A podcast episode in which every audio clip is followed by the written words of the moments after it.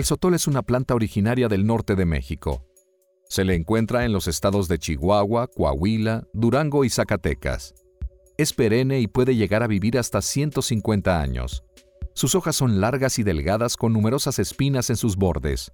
Son plantas muy resistentes y pueden tolerar tanto los crudos inviernos como los ardientes veranos. Se utiliza como fuente de alimento por su alto contenido de azúcares, tanto para humanos como para ganado, y para la fabricación de sandalias y canastas. Su piña es utilizada para la elaboración del sotol, bebida alcohólica a la que en el año 2002 se le otorgó la Declaración de Protección a la Denominación de Origen para México.